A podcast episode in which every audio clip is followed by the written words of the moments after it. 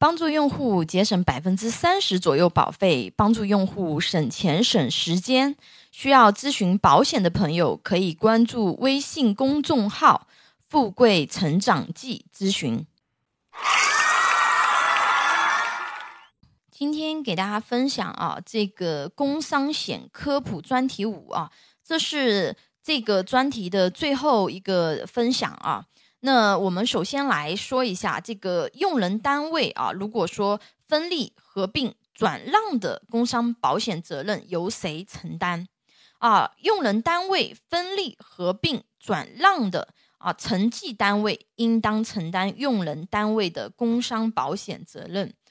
原用人单位已经参加了工伤保险的啊，承继单位应当到当地经办机构。啊，去办理这个工伤保险的变更登记，用人单位实行承包经营的啊，工伤保险责任由职工关系啊所在单位这个承担啊，什么意思？就是有的人他是这个人力外包的嘛，对吧？他五险一金可能是由其他的那个就是外包的那个企业去做啊，但是这个工伤险这个责任的话呢，是由职工劳动关系所在单位承担。啊，就是是你真实的、实际的那个单位啊。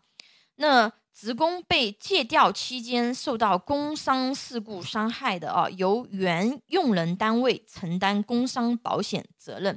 啊。但原用人单位与借调单位可以约定这个补偿办法，就是说有的时候他这个外调的啊，那呃还是原单位来承担这个责任啊。那企业破产的啊，在破产清算时。依法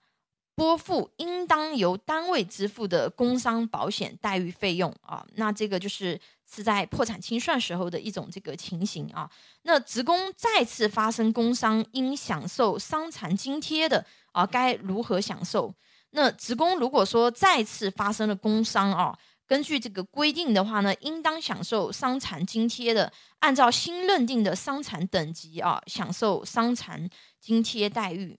那职工如果说因公外出期间发生事故，或者在这个就是抢险救灾中这个下落不明的啊，这个怎么处理呢？啊，那如果说职工因公外出期间发生事故啊，或者在这个抢险救灾中下落不明的，从事故发生当月起三个月内啊，照发工资。第四个月起停发工资，由工伤保险基金向其供养亲属啊按月支付供养亲属抚恤金。生活有困难的啊，可以预支一次性工亡补助金的百分之五十啊。职工被人民法院宣告死亡的，按照本条例的第三十九条啊，职工因公死亡的规定去处理。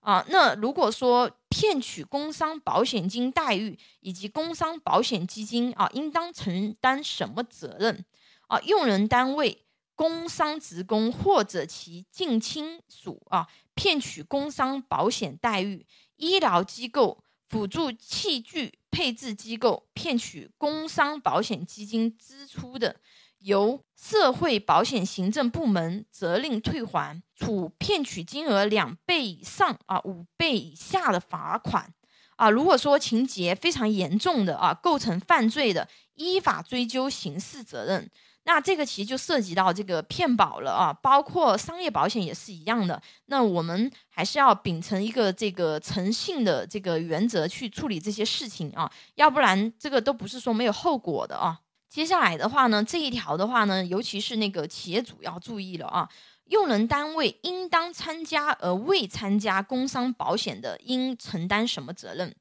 用人单位依照本条例规定，应当参加工伤保险而未参加的，由社会保险行政部门啊责令期限参加，补缴应当缴纳的这个就是工伤保险费啊，并且自欠缴之日起。按日加收万分之五的滞纳金，逾期仍不缴纳的啊，处欠缴数额一倍以上啊三倍以下的那个罚款。依照本条例规定，应当参加工伤保险而未参加工伤保险的用人单位，职工发生工伤的，由该用人单位按照本条例规定的工伤保险待遇项目和标准支付费用。啊，用人单位参加工伤保险并补缴应当缴纳的工伤保险费啊，